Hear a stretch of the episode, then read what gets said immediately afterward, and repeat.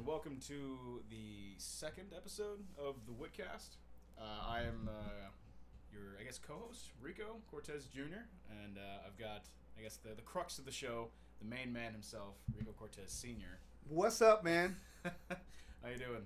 I'm doing good. I'm, I'm really excited about doing this together. I think that it will give people a different perspective of different topics that we cover, and I and I think people need to understand that what we're trying to do here is have podcasts. We can have relaxed conversation mm-hmm. about everyday life. It can be biblical topics. It can be whatever things we do, and I think it's important because there are times when people see us and they assume we are one way, and then they also I think it's important to get to know us as people Yeah. instead yeah, of just a precisely. teacher that I show up on the weekend and I teach.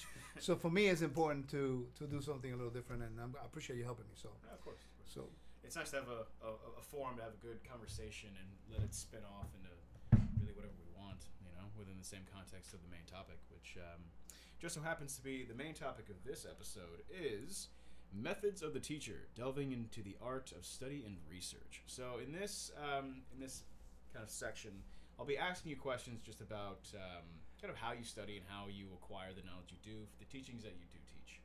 So the first question I have for you is how do you study? Like what's your what's your process? What is the process that kind of makes up a teaching?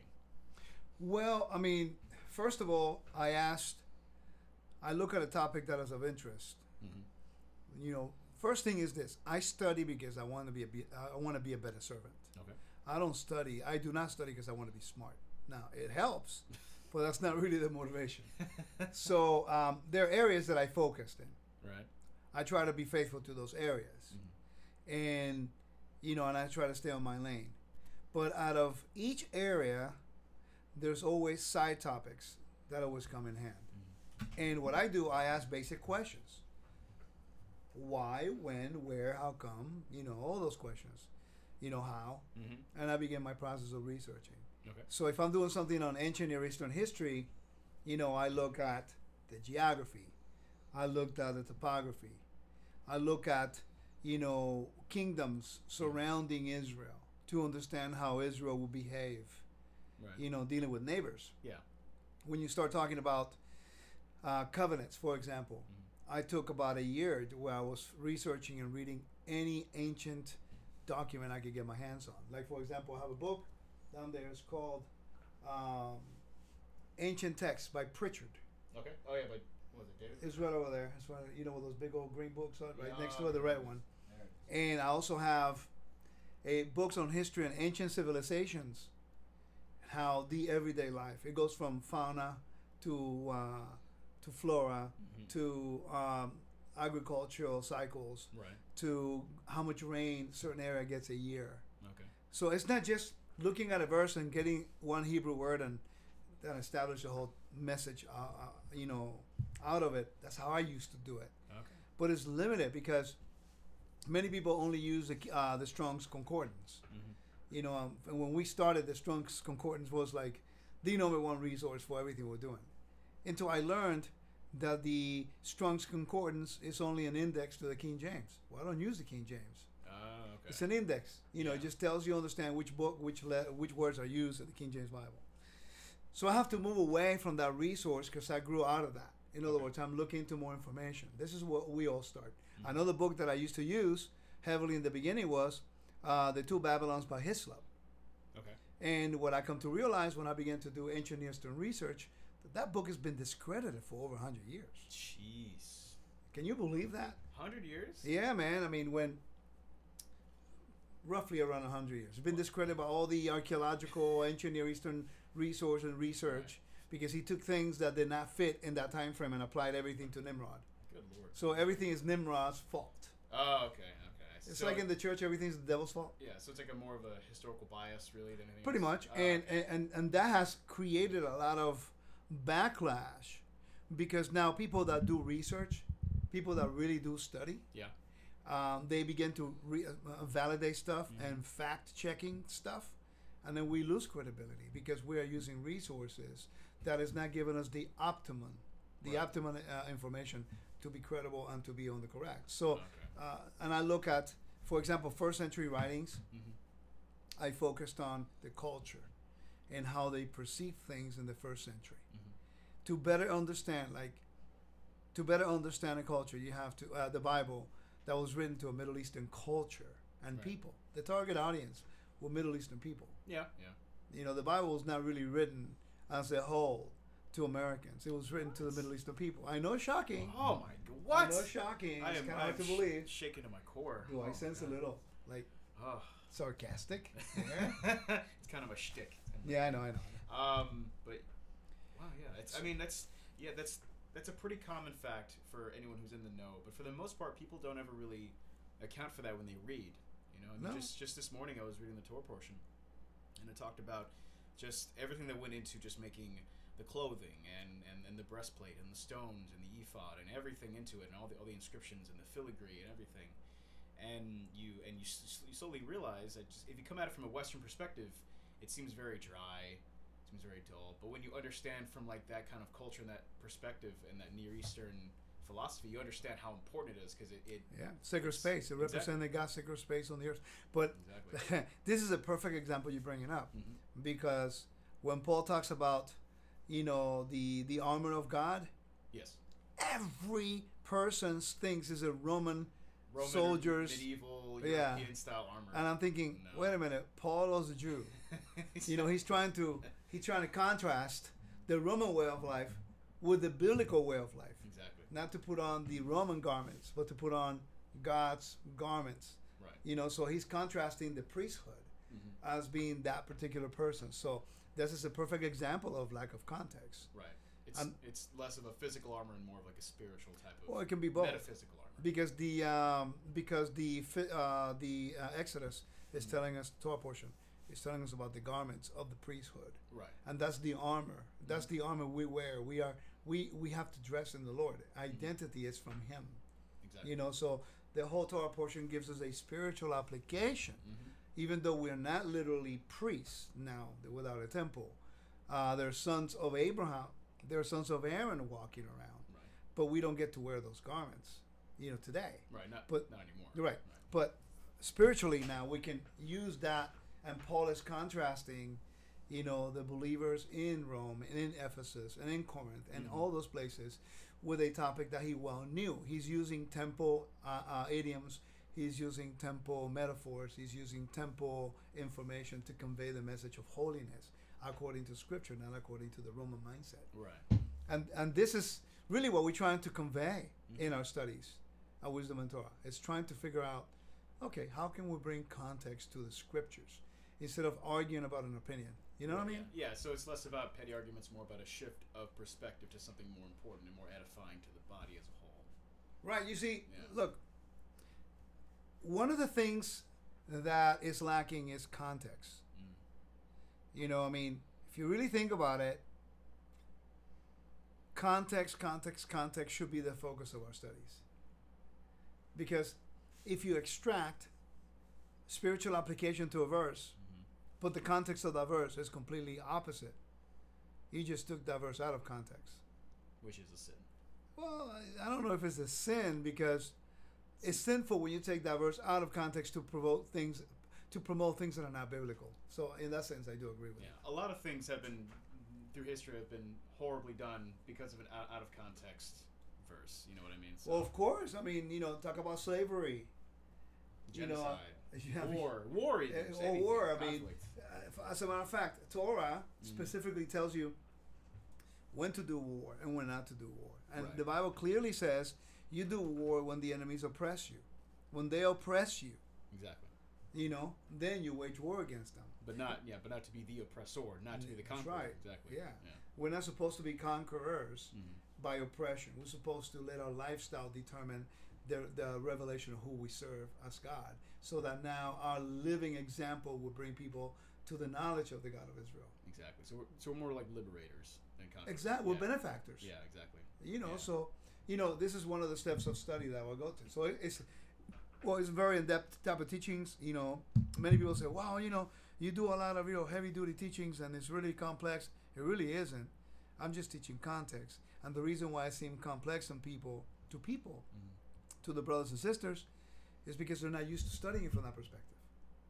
If you're not used to looking at it for from that, it's going to cause us to have a paradigm shift. you know, it's difficult to change our mind. And sometimes if you're still thinking as, you know, from the denomination that you came from, Mhm. oh my God, it's, it's they'll call me heretic before they'll change. And I've had people do that. They criticize me, they attack me for teaching that I've done, and they call me all kinds of names. Five years later, they're like, "Oh man, you were right." You know what I mean? Well, I mean, it's it's it's it's mild culture shock.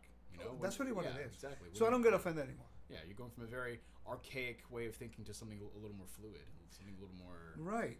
And this is dynamic. I don't get offended like I used to. Right. You know, before I'm because I, you know, when you try to over spiritualize everything, you get offended when they don't agree with you. Yes. But when you focus, you know, Eilat Mazar, Eilat Mazar, hmm I don't know if I told you who she is. Eilat Mazar is I got a chance to meet her this year. Oh, really? It's a great honor, man. Cool.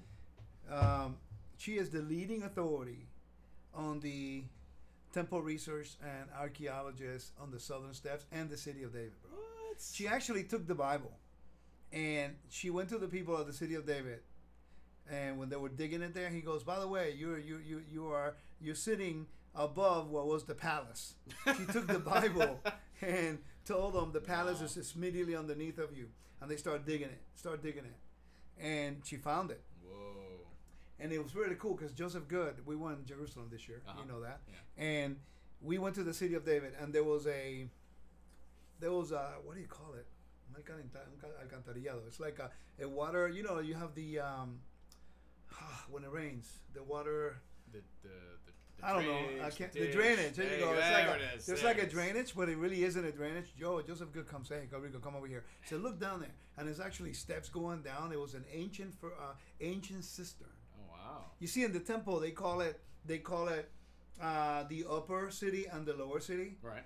uh, because there were two uh, kingly palaces Oh, okay. in the time of David. This is context. This is important because when you go there, you go you walk by that you know by drainage, which is actually an ancient cistern, and you don't know where it comes from. The Bible tells you about it, Uh huh. right? But we never make the connection because we're not aware of the geography. We only read the text, black letters on white paper. Exactly. You see, so so Joe says, you know what this is? No, it says this is what we believe was what Jeremiah was thrown in by the king, who got and they pulled him out. He was half. Uh, they had like mud all over him. Yeah. That was a cistern right there. What?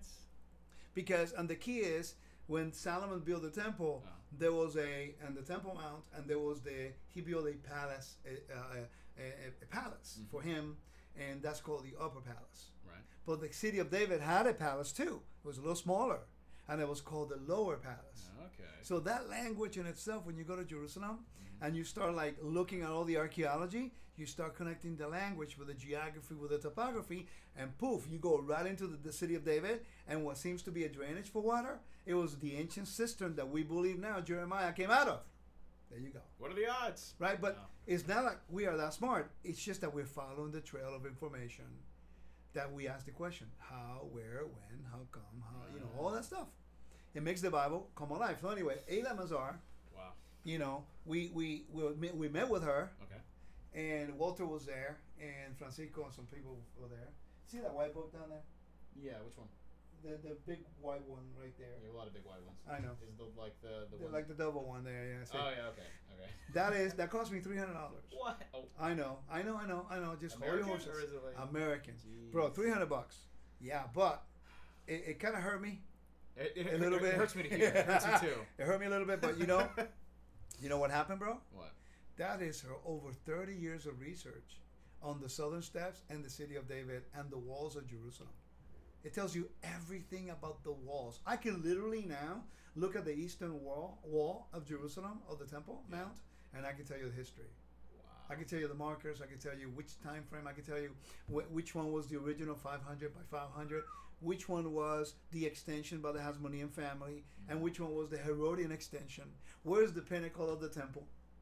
You know. Anyway, so I met with her, and she made a statement that is very profound. She says, "I don't like to get into all these debates about where is the temple, where's not the temple, because facts establish truth." That's true. She Yeah. said the facts Right. they establish the truth. You know, and why defend it? A fact's a fact. So she's done all the research. She's presented all the research. Yeah. She's the leading authority. No one has been able to refute it. So people can give the theory that the temple may be in the city of David, when in fact she told the guy who came up with that theory and said uh, it doesn't work. The facts does not point to that event. And, and and they and they still went with it too, didn't they? Well, well, because they want to establish their own agenda. This is what I'm talking about. Mm. They're not listening to the whole information. So this this is what I had a, an archaeologist who was my guide one year. Um, the first time I went on a tour, I was not leading a tour. Okay. This guy was really mean to me. Really? it's crazy, and he didn't like it from the get go. I don't know why, man. anyway, so he made a statement though. Out of everything he said, it was the longest 12 days of my life. But Oh, he he says something that really resonated with me. He goes, "If the archaeology contradicts the Bible, check the archaeology." In other words, your your your your conclusions are wrong because the Bible's not. So oh, so it, it, it should almost always line up. Absolutely. Exactly. You know, you, you you don't change the Bible. No. You don't become a minimalist. No, obviously not. You see what I mean? Yeah. So you just check the archaeology. There's something you're missing. Right. You, you check your math. You check your homework. Exactly. Yeah, Same okay, thing. Okay. So this Wow. is how we do this. That's very cool. Isn't that cool? That is so very out of one little question, you get all that information. Oh, That's really the whole idea.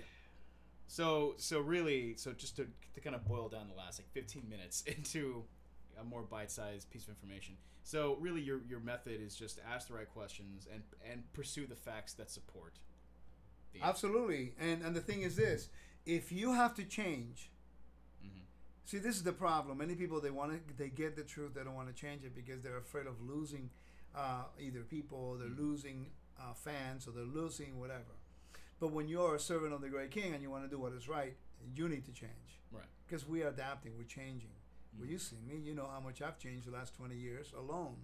You know, and in your 26 years of existence, you see me transform from one person to the next because I'm willing to be adaptable and change. Exactly. I've seen you throw away whole teaching cycles because one fact was off, and so Yeah. you're like the, whole thing's gone. The whole thing's off now. It's not like the, the whole thing is off. Not that the off. whole information was incorrect, but that one information, that well, that one particular wrong conclusion can bring can bring others to stumble. Exactly. So I'd rather change the teaching or remove it than be a stumbling block. Right. Then you, the, a year, two years, ten years down the road, someone gets the wrong idea and establishes something terrible because they misunderstood or because someone had the wrong idea or someone read a, a word incorrectly or had the wrong context. Yeah, man, people don't listen. I got people calling me sometimes. That, well, you know, Rico said. I said, wait a minute, Rico said what again? No, literally, there was a particular case that happened to me like six years ago. There was a particular person who, who, was using my teaching to create chaos in their congregation. But uh, but the way that person was quoting me from the teaching was completely opposite of what I was trying to say. Uh, so they took like one little section and didn't take into account the rest of the teaching. They twisted everything I said. what? So I heard about it. I called the leader. Right. And I said, by the way, I hear there's some controversy. Oh yeah, because you told. I said, no. Let me get this straight. Now this is what I said. Mhm. This, this, this, this. And by the way, this is why I post my phone number on my website. People Oh, are always surprised that I put my real cell phone on my website, and they go, "Why would you do that?" Well, I want people to call me if they hear something, and they say, "Well, Rico said, just pick up the phone and call me," and then I'll tell you what I meant. Because sometimes either I'm in a ru- I'm in a rush, you know, I'm recording, I'm studying, I'm doing something. Yeah, exactly. And there are times when I'm in a rush. I've had powerpoints, bro, Yeah. that I'm trying to do something, and I and, somebody calls me, or that I go to the bathroom and I come back, I forgot my last point, and I keep going with something else. And it's not until I'm doing the teaching live that I'm going like, what was I going to? What was I trying to go with oh this? man, what was that about? So I'd rather you call me, man, and you say, hey, you, what, what did you mean by that? Or what was your thought process? Or what's going on? Anyway, so that's just Well, that's. I mean, that that, that kind of leads into my next question, and that's, um, out of all the hours you spend teaching, uh, er, kind of everything you go through, all the all the hundreds of books I'm staring at right now, how do you stay motivated? how do I stay motivated? Wow. Um, I stay motivated because I always realize that I'm a student and I don't know. Uh huh. I'm I'm motivated because I have a mandate and I have a calling and I have a purpose. Mhm. So you have a purpose, bro, and you have a calling. It's like, well, you know, when we do self defense, Mm-hmm. and I'm always telling you that I'm gonna someday gonna become a black belt in Brazilian Jiu Jitsu. Right. Well, right now I'm 52. That means I'm gonna spend another 15 years. All it is is a long term goal. Mm-hmm. You set a vision and you walk towards it. You set a goal and you walk towards it. And I always told you, you set short-term goals, long-term goals, and then you have consistent goals and attributes that you have. You have to develop the the the the um, uh, the skills by your work ethic. Mm-hmm. You know, your work ethic is what determines that. There are times when I don't have nothing to do or I don't want to do anything, and I still come to my office and I sit on my desk at eight o'clock, eight thirty in the morning, and I start checking my emails, checking something. All of a sudden, I see something of interest, and I start studying it. Okay. But I stay motivated because I know that I'm a servant of the Most High, and I want to give the best information possible. Mm-hmm. I mean, I have enough. You know how many teachers I have on my website?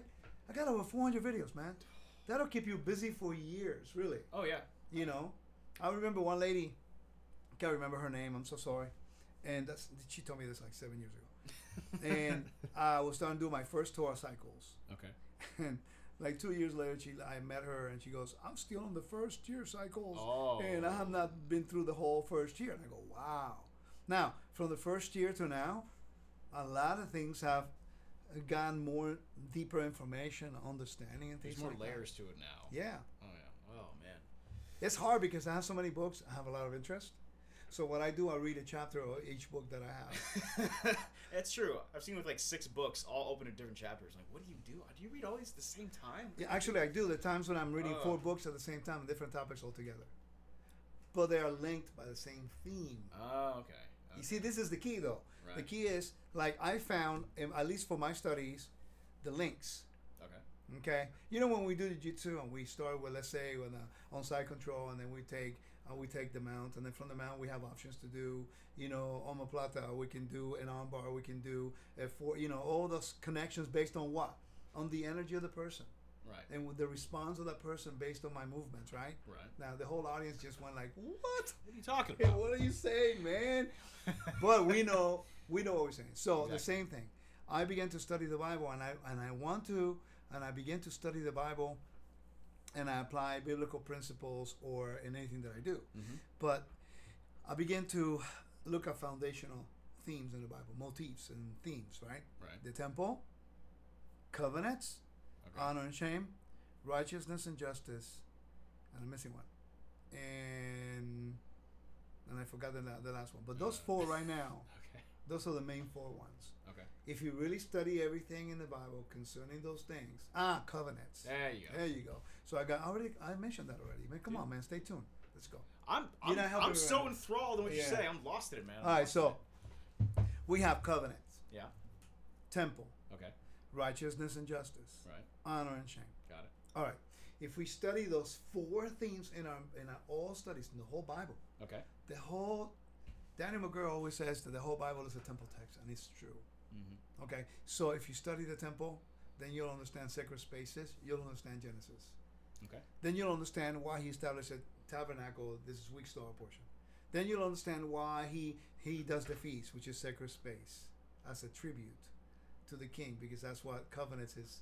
You make a covenant with you, and then you have to pay tribute to your king as a vassal. Okay. Yeah, but but how do you reveal the character of the king towards you? Well, he's a good shepherd. Mm-hmm. He's also your father.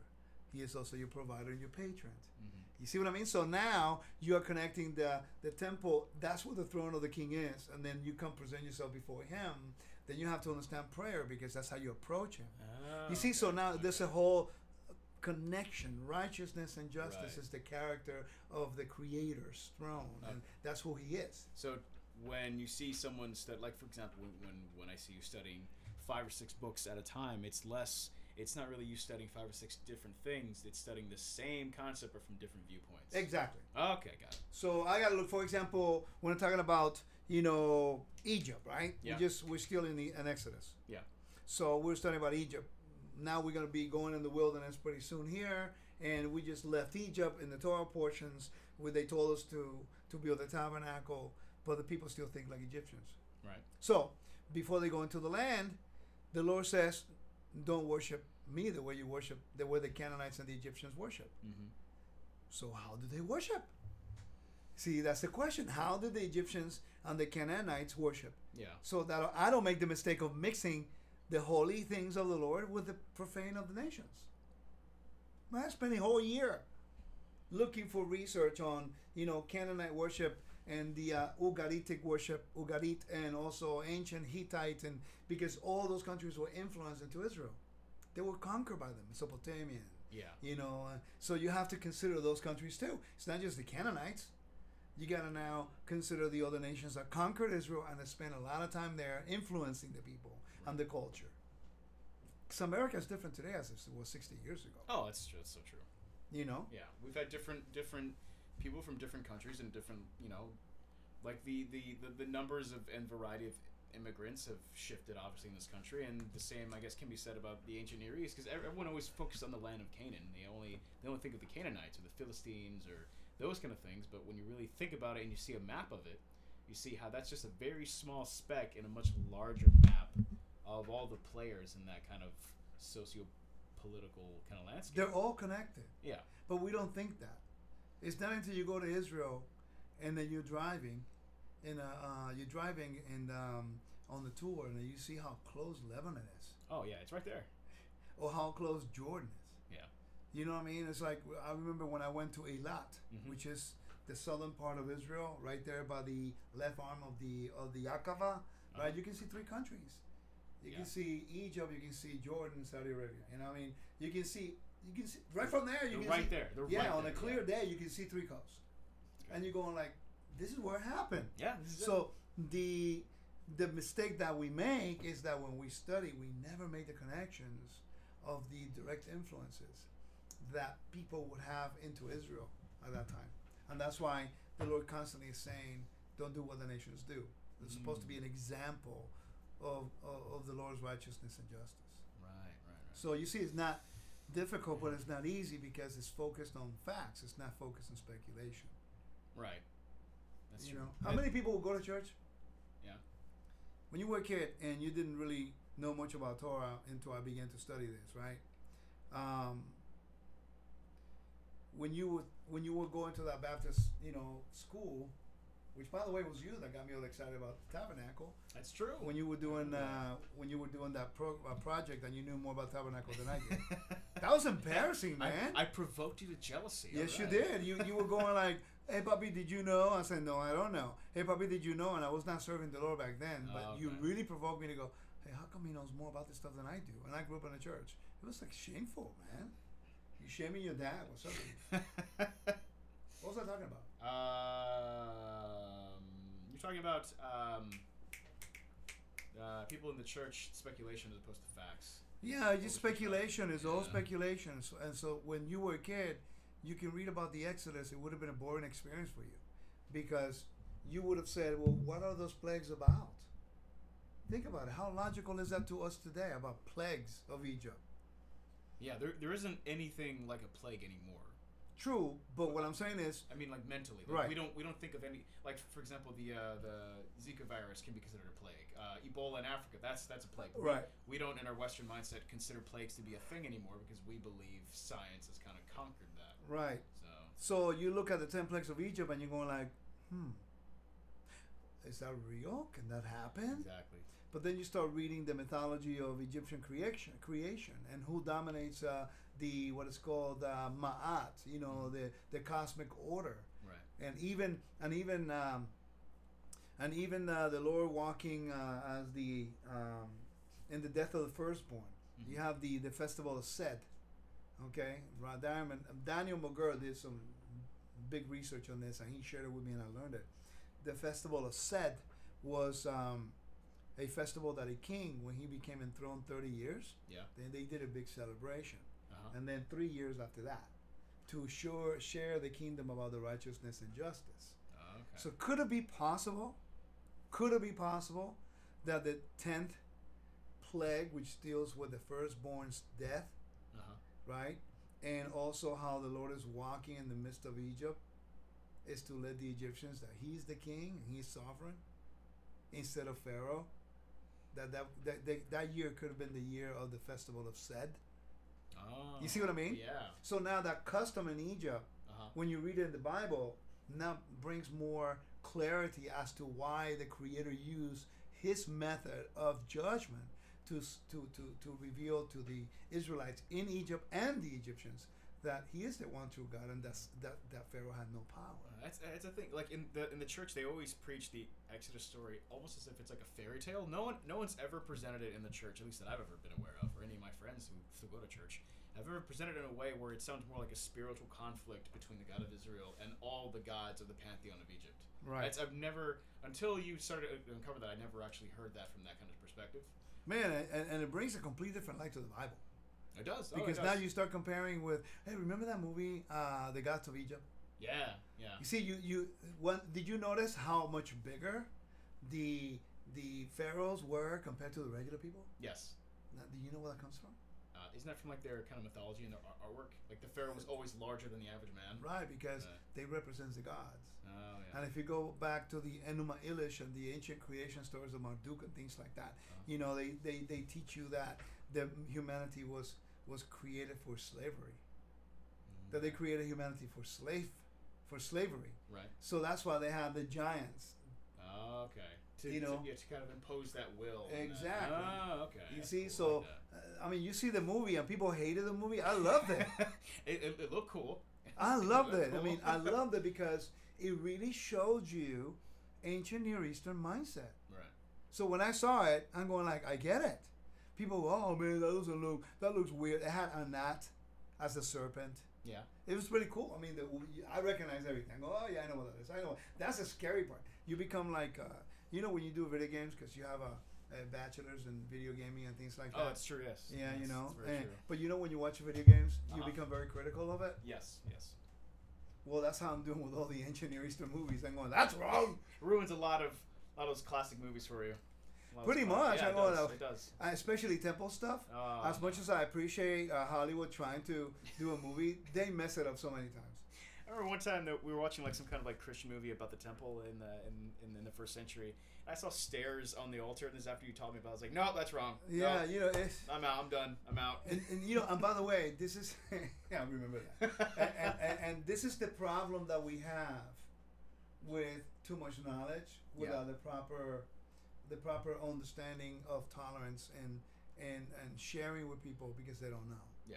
Instead of looking at the movie and saying, "Okay, so at least they they, they did it," we become critical because we know more. Yeah, it's a lack of compassion at, at, at a certain point. You know, so I think sometimes the zeal to protect what is correct that leads us into the lack of compassion. exactly. And that's my biggest problem. My wife Mary mentioned to me, she said, when I began to do a lot of contextual stuff, Mhm. she said to me, Rico, the biggest challenge you guys are going to have is that you don't want to be perceived as the the the keepers of the context of the Bible. That you have it cornered yeah. that you have a master, that everybody is wrong and you always know the context, no one does. You need to teach them and share with them that they don't know. They just don't know. We just need to educate and help and share. Now, take it personal if they don't, if, if they don't um, believe it right away, because they may not. yeah. But at least we share it with them in a way, in the best educational manner. Yeah, exactly. I mean, a lot of that just comes from fear. Like, if, if, if I study the Bible for 30 years and you tell me that everything that I've believed and held true is wrong, I'm going to get freaked out. I'm going to get really angry at that. So, Well, some people don't get out of that angry stage for years, man. You know, I, have you ever considered teaching the Bible, or any new member comes into your congregation yeah. to to do um, to help the new people, new members, considering the uh, stages of grief when Oh, they come out of Oh, Christianity? yeah. I never considered that. yeah, when they come out of Christianity. Yeah, the five s- stages of grief. Yeah, just because you're gonna go through that. Yeah, exactly. You yeah. go in every situation in your life that you're dealing with adversity Uh huh. and rejection and loneliness. You, you, you go through those stages. Wow. to finally you just said, whatever, it's over, move on. And I went, I stayed in the bitter stage for like 10 years. a lot of people do. It's weird. I know people for 20 years still Oh my god. But, but I understand that's, that I understand that's part of the stages. yeah, yeah. Exactly. So I'm not, I'm no longer pointing the finger like, you know, you are the worst person in the world. Now I'm thinking, he just have not grown out of that stage. You're not there yet. Yeah, we just have to continue to pray Exactly. and ask him, Father, heal that wound so he can continue to become now become a better teacher or a servant. Well, um, on, on that note, uh, another question I have for you is: What is it like to see the reactions of people when they hear the teachings? You know, like you put in the hours and the days and the weeks and the months of study, endless research. You know, reading until dawn.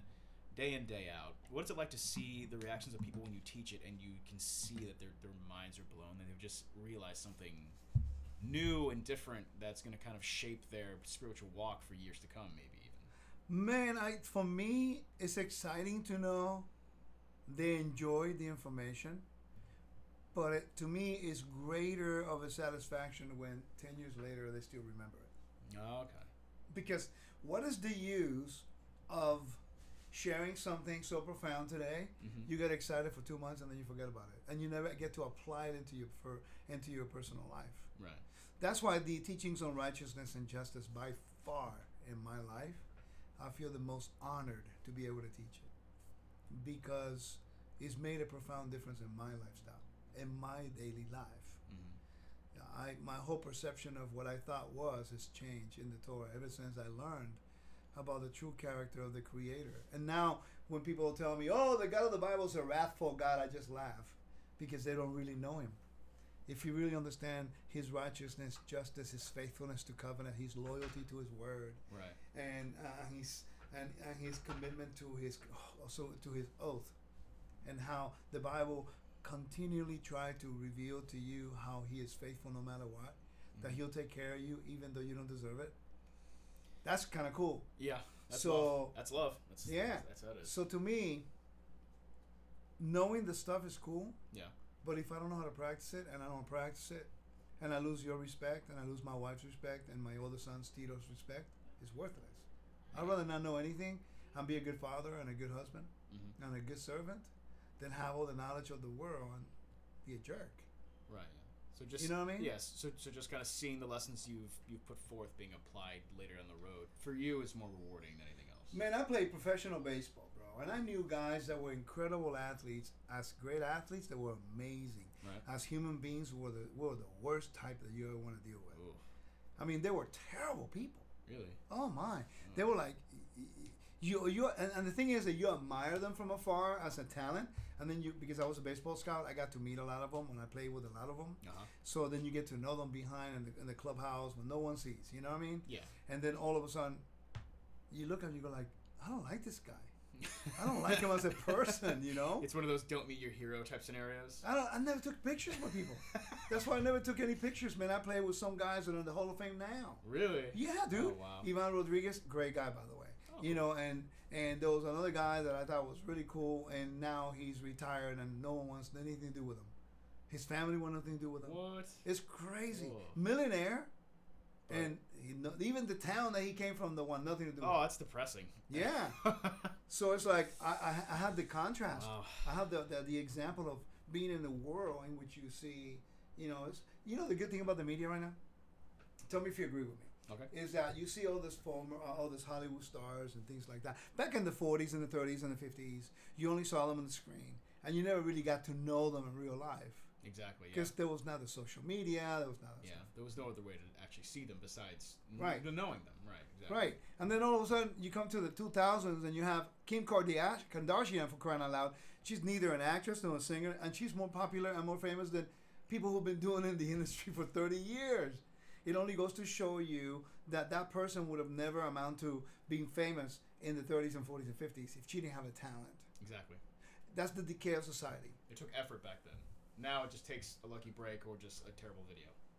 Exactly. Yeah. And you know what happens is that you lose the values to reach that kind of Oh yeah. You- But but in the Torah, what we have is the opposite. We have people who are so excited about the truth, and they're so excited about you know sharing what they know, Uh-huh. and there's so much outlet out there, you know, um, that anybody can be a teacher now. Anybody can be heard, yeah. but doesn't mean that it, they're going to last that long, because maybe they don't have the calling. You see what I mean? yeah. J- Look. so j- like just because you can be heard doesn't mean you really should be heard. Sometimes. Well, Sometimes. Let me, yeah, it's true. Let me let me give you the example. Um, and Billy Graham, he just passed away. You know, um, I pray that the family, uh, condolences to the family. I mean, after all, I don't agree with his theology, but I appreciate the fact that this man dedicated his life to the to the to the to the knowledge of the gospel as, as he knew it. May it rest in peace. But but in reality, has he been any kind of impact in the last thirty years?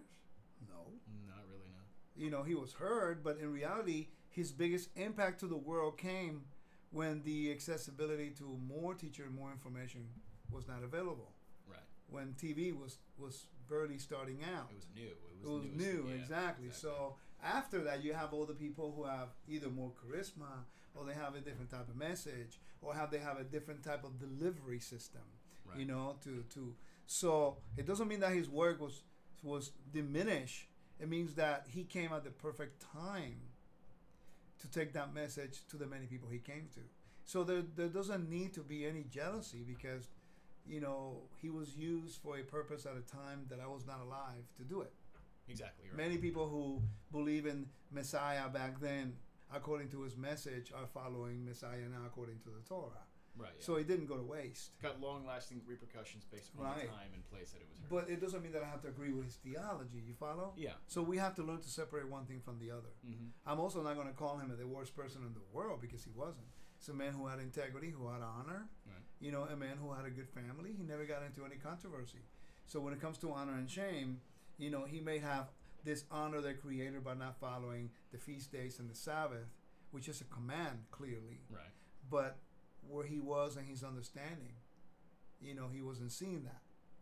Many people in the Middle Ages didn't see the Torah and the feasts Exactly. because yeah. of the way they grew up in the anti-Jewish sentiment and the lack of context of the Bible or the bad translations of Scripture that give you the appearance of the Torah's done away with. You yeah. follow what I'm yeah, saying? it's it, yeah, it's ignorance of the culture. So I had to reevaluate how I perceive things Mm-hmm. instead of being so judgmental the way I used to be. Mm-hmm. And- And doesn't mean that I'm going to compromise the truth.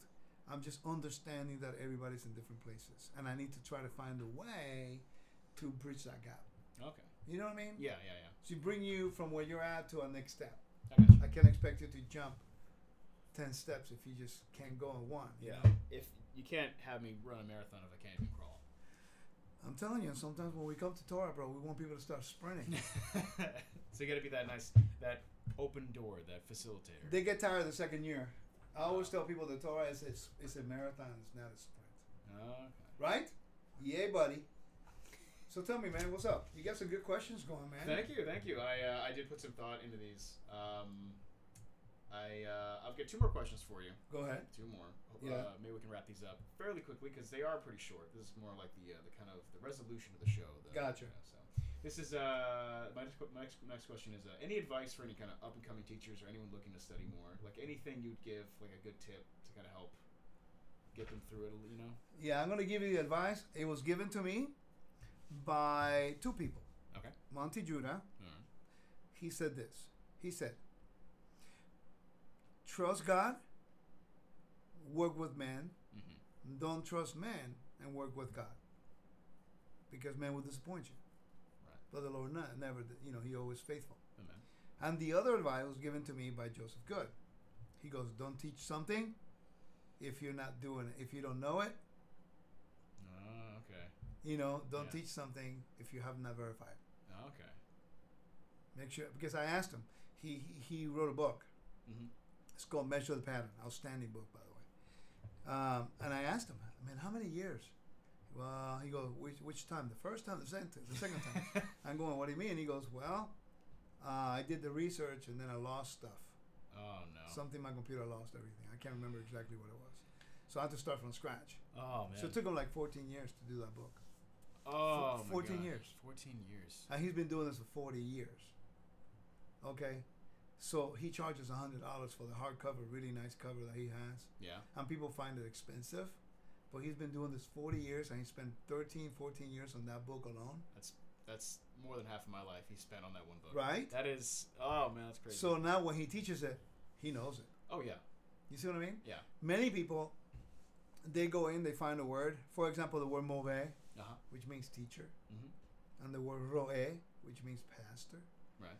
In the Hebrew roots, you have the whole the whole thing they call each other moreh or roeh and things like that, especially Spanish Spanish con- congregations. Right. It's like a title instead of rabbi. They don't want to use rabbi, which means teacher.